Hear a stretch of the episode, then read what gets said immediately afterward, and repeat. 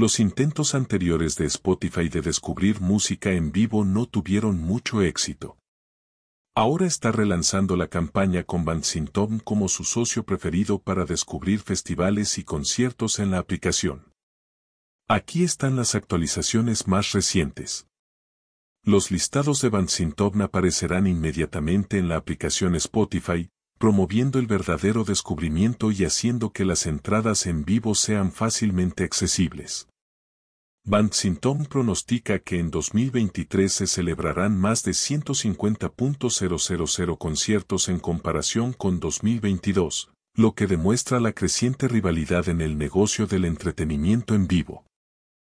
Sintom tiene la misión de ayudar a los artistas a ser descubiertos y vender sus espectáculos, dice Fabrice Sargent, cofundador y socio director de Sintom. Con Spotify a bordo, Estamos reuniendo a artistas y fans en un futuro donde cada espectáculo cuenta y cada fan es importante. La plataforma gratuita Bands and Town for Artists permite a estos artistas un control total sobre sus datos que se envían directamente a la aplicación Spotify.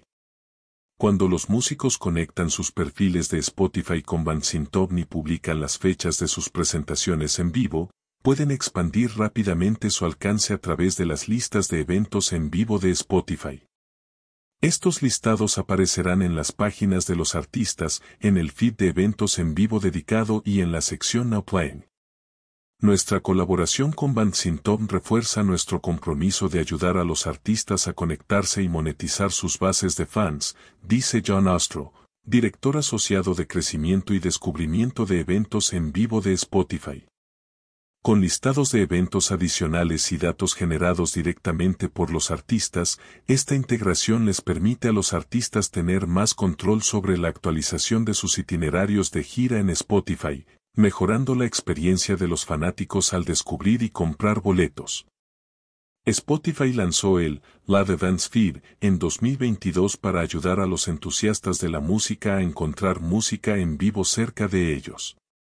Esta colaboración reemplazó al Concert Hub, que se desarrolló internamente, con listados obtenidos directamente de Ticketmaster, AXS, Dice, Eventbrite, C-Tickets y otros. Ahora, las presentaciones de música en vivo enumeradas en Bansintom llenarán esta categoría, ofreciendo a las bandas más pequeñas un pie de igualdad en el descubrimiento de conciertos en el sitio.